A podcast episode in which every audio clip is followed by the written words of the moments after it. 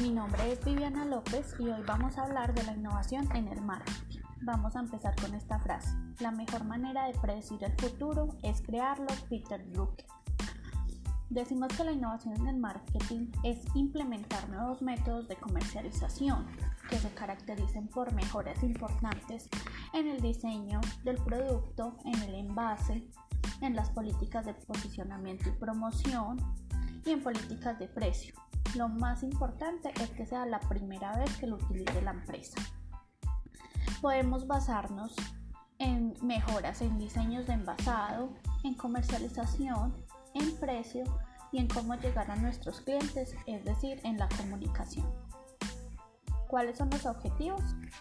Abrir nuevos mercados comerciales, conducir a un aumento en las ventas del negocio y lo más importante, satisfacer las necesidades de nuestros clientes.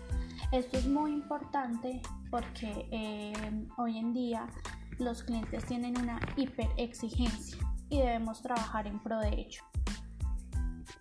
Vamos a terminar también con esta frase que es, el valor de la innovación no está en evitar que te copien, sino en conseguir que todos te quieran copiar, Enrique Danes. Muchas gracias.